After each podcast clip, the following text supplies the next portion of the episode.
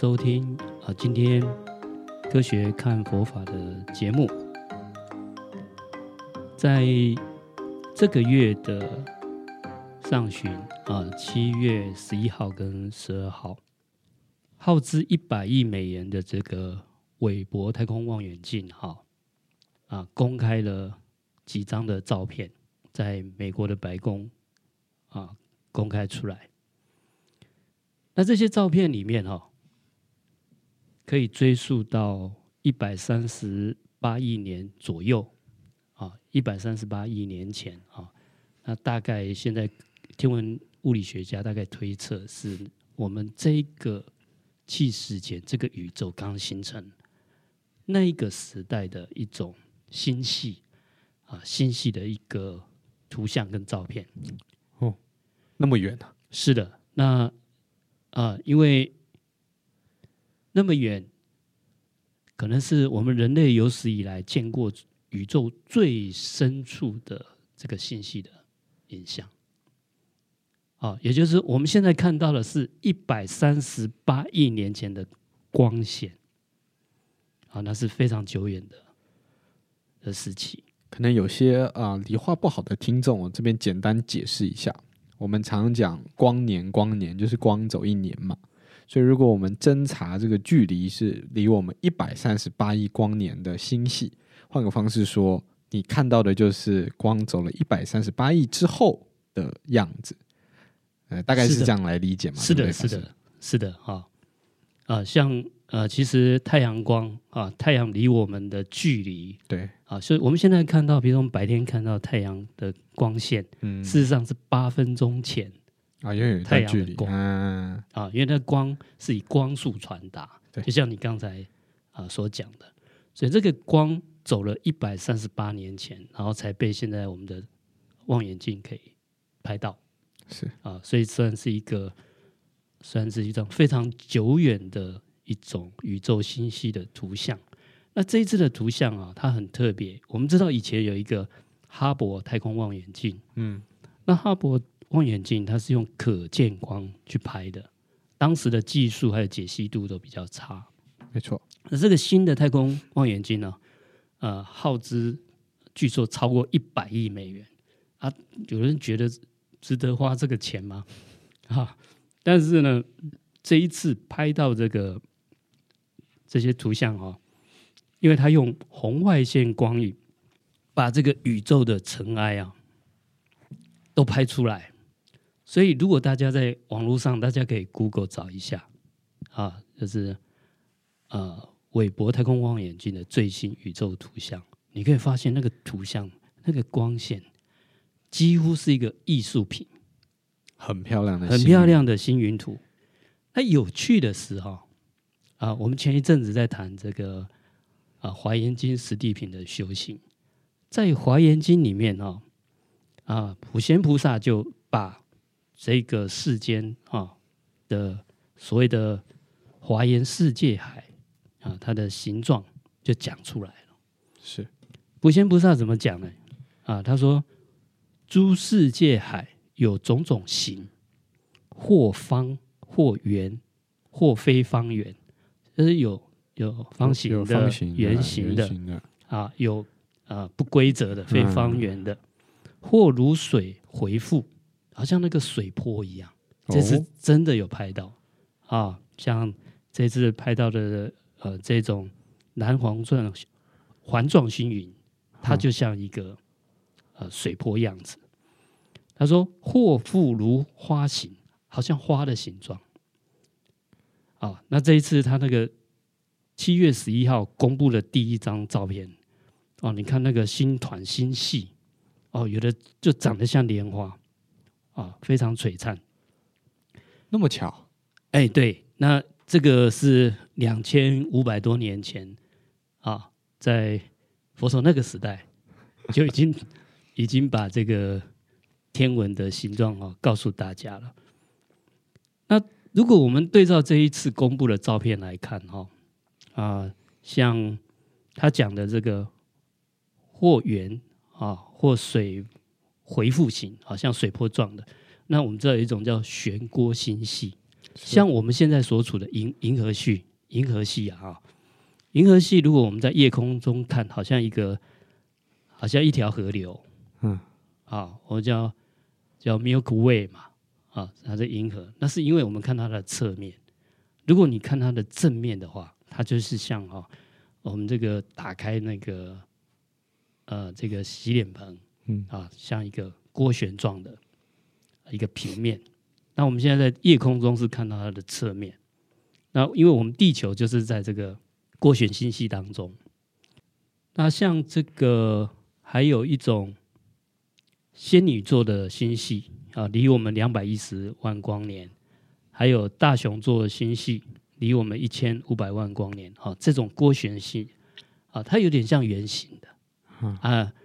那还有像这个长方形的，这个长方形的星系哈，离我们分别距离十六万光年跟十九万光年。大小麦哲伦星系啊，那真的就像那个佛经里面讲的啊，或方或非方圆，它有点像不规则，它不是圆形的。一般这个旋螺旋状都比较偏圆形，嗯啊，那大小麦哲伦星系很有趣，它这个不规则形，然后又像一个长方形。哎，法师，我这个时候就会有一些观众会会说啊，就是或方或圆，又不是方又是圆，这基本上就是所有形状的一个叙述，这很通俗啊，那怎么可能刚好就就是你看啊这个。你的房子或方或圆，或非方圆，是 是，是、欸，好像也很合理。对，好像他把所有的形状都讲完。对啊，啊，但是呢，呃，比较有意思的是，啊，它叫做或方或非方圆。嗯，啊，它其实这个应该把它解读不规则星系。不规则。对，那所以它是把圆的星系啊，因为它一开始就讲。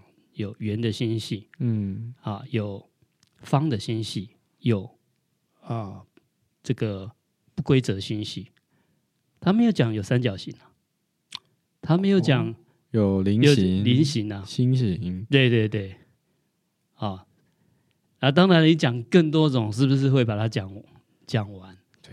啊，但是呢，呃，他就告诉我们，呃，要么是圆的，要么是方的，要么是不规则的。所以有遇到这种可形容的形状的星系吗？呃，是的，我刚才讲嘛，好像大小麦哲伦星系，就它就像那个长方形。长方形，对。啊，像仙女座、大熊座啊，它就像圆形的。嗯。啊，另外他说或复如花形，长得像花的，长得像花。这一次就是拍了好几张。嗯。啊，那他第一天公布的那个啊。像这种这个形状，哦，从你从正面看，就好像我们看花朵的正面一样。没错，没错。所以佛陀在两千五百万年前就已经看得到，他们就已经看得到这个大千世界的种种面貌。哦，原来是这样子。哦，可能当时仰望星空，大概也会看得到有一些啊，这个星云的图。啊，但是比较神奇的是，他怎么能够看那么清楚？因为以目前我们肉眼可见的，啊，那大部分就是银河这个呃，银河这个圆形的星星云，嗯，这是比较清楚的。啊，那形状像花的，那个就是已经看到整个星云它旁边的尘埃，才会看起来啊，会像这个。花的形状，哦。哦，那就是一这个就一般肉眼已经没有办法对。详细看。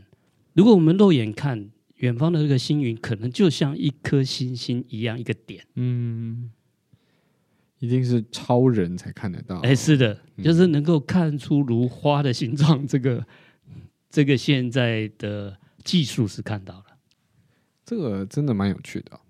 就是宇宙啊，其实就是像细胞一样，是我们看就是一个点，但是你不断的把它放大、放大，哦，原来里面从来有这么多奥妙。我觉得细胞也是这个逻辑。是的，那这一次有拍到啊、呃，像做环状星云，嗯，啊，像这样子，哦，真的很哦，这个好特别啊！它外面像不像一个花瓣啊？然后里面、嗯、啊，里面是一个花蕊，环状星云。是的，是的。那这个环状星云里面，哎，更有意思的，这个环状星云，它已经可以预示着啊，这一个星云是已经到了衰衰老期，嗯，已经要准备这个星系要毁灭了。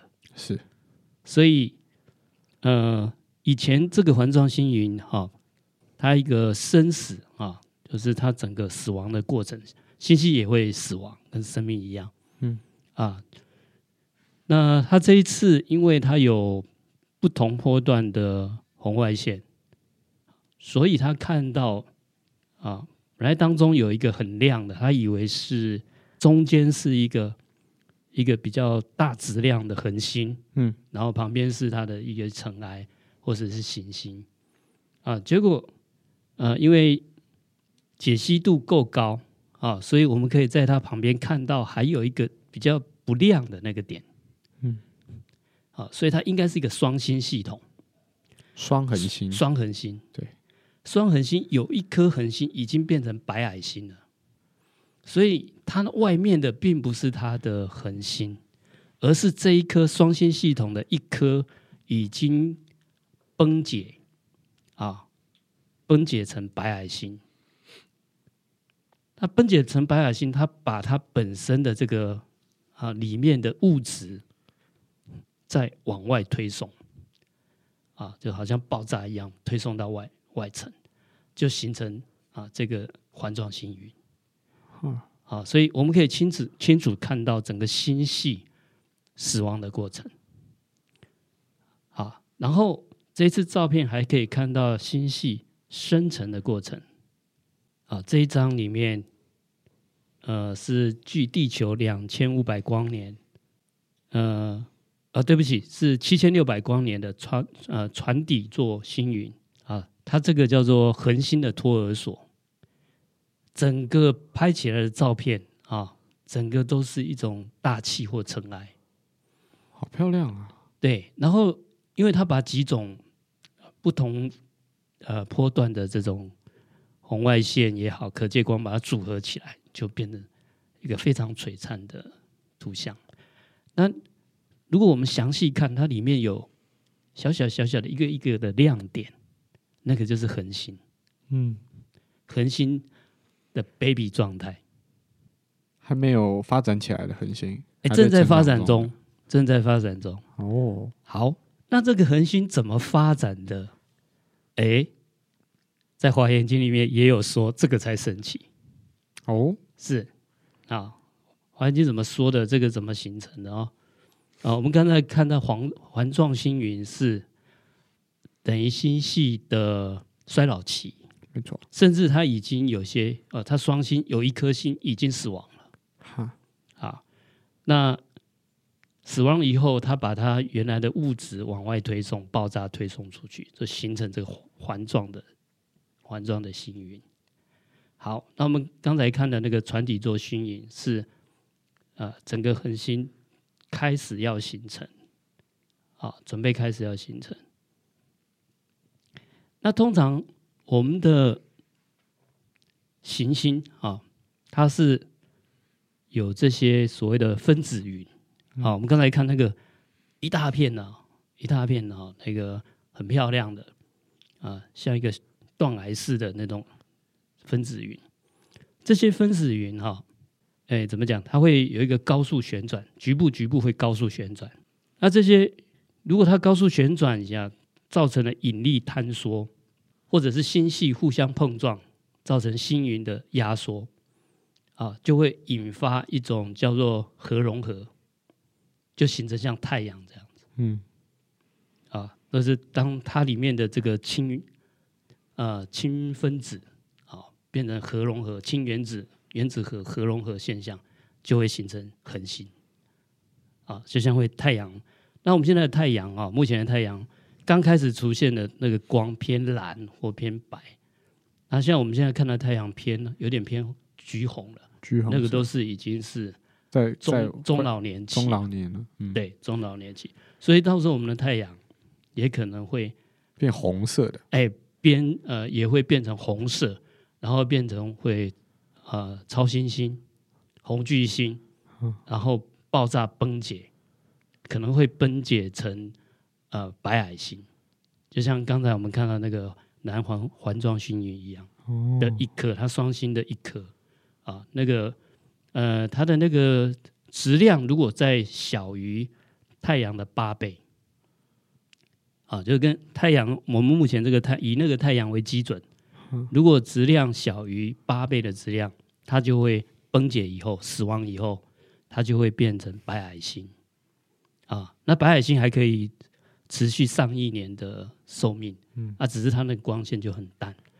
那如果直径超直径或质量超过太阳八倍的，因为它的那个整个密度更大，对，那它崩解的时候就会形成黑洞。哦，因为质量太大了。对，质量太大的时候，它崩解的时候，它自己就好像往内卷缩这样子，把所有的物质光线都往内吸，嗯，就形成黑洞。嗯，啊，所以行星的死亡最后的结局可能会变成白矮星。啊，那有些会。形成黑洞之前啊，会有一个中子星的短暂的时间的中子星，然后再形成黑洞。大概结局就是这样，就是死亡的过程。好，那不管它是变成呃，现在我们看那个形成了白矮星以后，也发现它会把它的物质往外推送，那会又会形成一些大气或尘埃。这些大气尘埃跟附近的再碰撞，它可能又是形成下一个星系。好，那黑洞我们也讲过，黑洞除了吸进去，啊，它也会释放物质，那也会把呃这个星云释放出来，也可能又在形成另外一个星星系。啊，另外一个星系啊，就像刚才看船形座星云那样子，它在经过旋旋转啊，这些大气跟尘埃的碰撞，造成啊另外一个核融合，那它又会再形成一个恒星。所以那里很容易产生新的恒星，哎，对，它就是这样产生，在旋转碰撞碰撞，然后恒星形成核融合，再继续燃烧以后啊，等到它寿命晚期，嗯，啊，它就在分解，分解又再把它的物质又变成大气星云释释放出来，嗯，啊，就是啊，这个就是一直这样的循环，哦，啊，所以那个这种现象哈，啊，那个活。华严经里面也有讲哦，呃，这种现象，佛陀在华严经讲说，整个大千世界啊、呃，是因为风轮，嗯，风轮，啊，这是我们现在简啊，在旋旋转的这一些大气跟尘埃，啊，风轮一虚空，虚空无所依，虚空虽无所依，能令三千大千世界而得安住。翻翻译翻译，好，翻译翻译，听不懂。哈，就是说，其实佛佛陀已经把心系的起源和演化讲出来了。哈，啊，也就是说，宇宙的这物质在风轮的作作用下，它会凝成恒星跟行星，形成的星系。一个风的轮子吗？对，风轮，风轮、啊，地水火风的风，啊，啊像一个轮状的嘛。哦，轮，哎，其实它就是这一个。呃，涡旋，涡旋的效应。是的，是的，啊，它就是一个一种涡旋的旋转、旋转，嗯、让这些大气跟物质啊有碰撞，结果形成了一些呃，里面会造成核融合的效效应，所以在星系里面就会有很多的恒星就会生成。嗯，那其他物质啊会有这个，因为会跟着这个恒星的质量比较大，跟着它外面旋转，就造成了行星。啊，那一切都是这个风轮来决定。风轮在天文学家把它称作涡流，涡流，哎，就是一种涡流。啊，所以天文物理的观察啊，这种涡旋涡旋结构啊，是整个星云星系的起因。啊，所以这个这一种风轮在星系的起源啊当中是啊，等于是。一个主要的升起的方式，这个是当时两千五百年前佛陀说的。哎，《华严经》《华严经》里面会会这样子记载。嗯。然后接下来我们这一次公布的影片哦，呃，照片了哈，呃，传行坐星云等于是就在讲整个恒星的形成。好，那这个南环形星云讲的就是星系的死亡。好，它有趣的只有死亡就是新生，因为它崩解了以后，又把它的大气跟尘埃又送到虚空空间中。那空间它又会形成啊其他的一种涡旋，那又会再会形成星系星云。死亡之后，它的遗体就会四散到各各处，然后在其他地方跟其他地方碰撞，又再产生恒星。是的，所以它的原理是我两个氢分子装在一起产生后，然后它就会开始产生产生核融合，核融合，然后有引力，是不是把元素都吸过来？对，因为。恒星的演变哈，它取决于温度，嗯，那温度跟质质量有关系，啊，那因为核融合以后啊，这种会造成啊，它的质量会增加，啊，如果内部燃燃烧的呃越快，那氢的融合会变成氦，啊，那所以恒星的那个寿命啊会有不一样，啊，如果那个。呃，像我们的太阳啊，已经诞生四十多亿年，还在燃烧。是的，啊，那它就会形成各种各种元素啊，氧啦、氮啦、碳啦、镁啦、奶啦，甚至铁。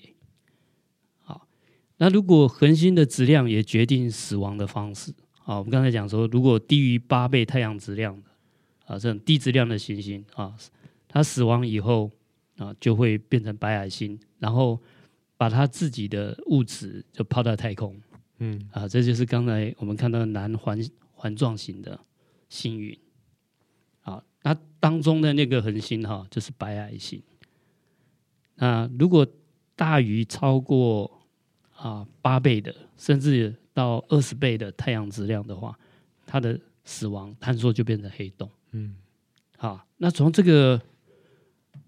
图像照片来看，啊，这也真正说明了整个星系的形成，它也是一个循环的过程，嗯，啊，它也会生成，跟人的生命也会，啊，也会有生老病死，啊，所以它也会有出生，也会有死亡，啊，去世间也是这样。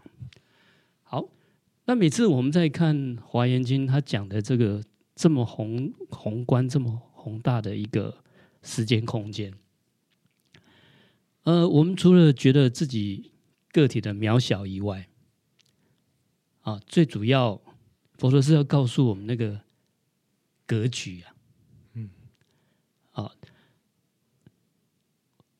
我们不是呃，因为觉得自己渺小而失去说我们生存的意义，啊，反而是。我们在这么样一个宏伟的时空当中，啊，那个生命的意义应该是把这个格局放大。啊，目前天文物理所谈的都是比较从物质角度，并没有讲从这个精神的角度。嗯，啊，因为天文物理学家，呃，如果把这个新意识、把精神的加上去，他们就认为这是神学。神学、哲学领域就不科学了。哎，他他们觉得不科学了。嗯，好，但是科学与不科学在于，其实在于科学是可以验证的真理。是。那我们这些解脱的圣人，他讲的就是真理。但是他的真理啊，有些物质部分，现在的技术可以验证，所谓的科学啊。那佛陀除了讲出他这个星系或者恒星行星的形成的过程、死亡的过程，啊，他还提到了有一个啊意识的作用，新意识的作用，啊，那也就是这些作用哈啊，跟我们的生命的行业很有关系，啊，那这部分的话，因为天文物理比较不愿意探讨。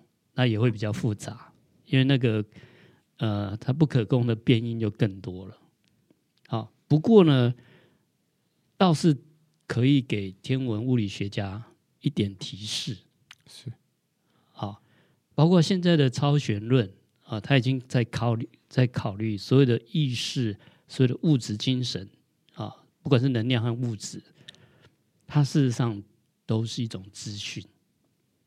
啊，那现在弦理论就是说，还有全息理论都在讲。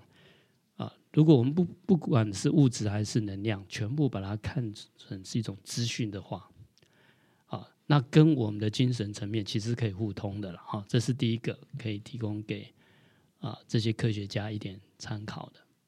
第二个就是我们如果怎么对看待我们的生命啊？天文物理学家一谈到都是一百三十八亿年啊，那我们。短短的生命不过百年，嗯，好，那我们干脆干脆放弃算了，好了，啊，但是《华严经》要告诉我们的，啊，不是这样子，啊，它是要我们在这么宏观的宇宙时空当中，要找到自己的定位，嗯，它除了告诉我们宇宙这么宏大以外，它有提到。啊，我们的新意识的能量是可以遍及这些宇宙空间的，甚至可以超越这个宇宙的时空了。我们不要小看自己的能力。啊，那因为我们还不到那个境界跟层次，他讲这个比较难去嗯体会跟体验。好，那我们现在只能说先想想想想看，想象看一下哈。那最重要就是说，我们自己的格局呀，啊，不要受限于现在日常生活啊，或者是受限于地球而已啊，或者是只有我们这个国家啊，我们这个社会这个社区，嗯，甚至我们啊，这只有局限于我们的家庭或个人。啊，我们应该把格局在。放大啊，那格局放大的意思就是在日常生活啊，会有情绪，会有压力，乃至会有得失，会有成败啊。那这些对这么浩瀚的宇宙时空，其实啊不值一提了。嗯啊，那不值一提的意思，那不是说叫我们就什么都不管了。是不用就不要再执着了啦，不用太在意这个他的得失成败。没错，好，呃，那如果我们再把这个精神意识再加上去的话，我们这个意识作用，啊，你就把它发挥出来，它的能力啊，不是我们周遭而已啊，它是它也可以当很大的格局，是，好，啊，那也就是那个。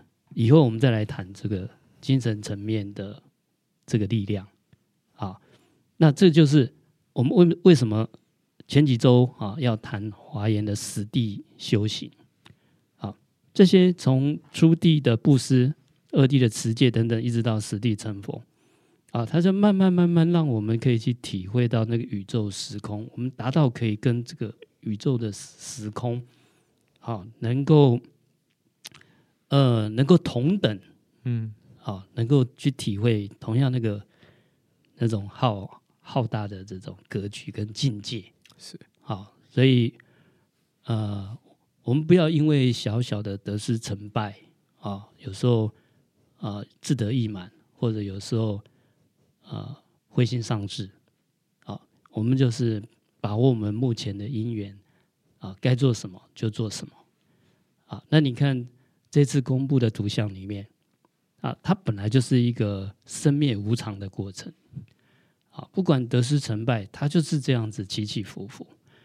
那我们可以做的，就是在我们现处的时空当中，把自己该做的事情把它做好。啊，那还有重重点就是，我们要活得愉快。啊，有时候多看看这个浩瀚的时空，啊，你压力很大的时候。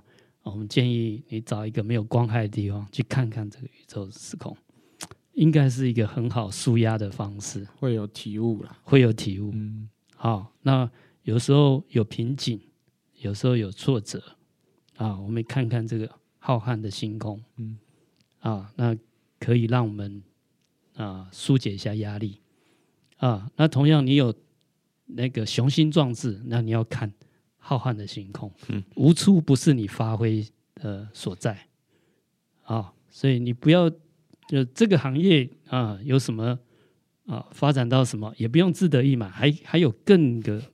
更多空间可以发挥。地球不适合我住，哎，对对对，我们可以到火星、其他星球去。好，那下次有机会我们再介绍佛经里怎么讲这个地外行星跟地外的生命。是、嗯，好，那你就觉得有外星人其实也不足为奇。好，不过呢，呃，霍金有提醒，啊，这种地外文明哈要小心哈。哎，法师，我跟您提个外话，近期有一个美国的新闻，但是好像还没有很多人讨论，就是美国政府承认 UFO 存存在，您知道这件事情吗？哎，是我们下次来做一集节目，外星人啊，他是呃美国的 NASA 太空总署跟美国空军，哈啊都发布了说他们做了一个这个发布会嘛，对啊，说外星的 UFO 的。啊，这个事件。不过呢，很可惜，他就公布了几张照片，好，几张模糊的照片，然后就，哎，哎，总之，我们再另外用时间哈、啊、来做节目，跟大家来讨论啊，这个地外生命、地外行星这个问题，然后太空总署他们发布的事情，还有佛啊佛陀啊当时在经教怎么在怎么看这件事情。是好，那我们今天先讨论到这边，谢谢大家的收听，我们下一次见，拜拜，拜拜。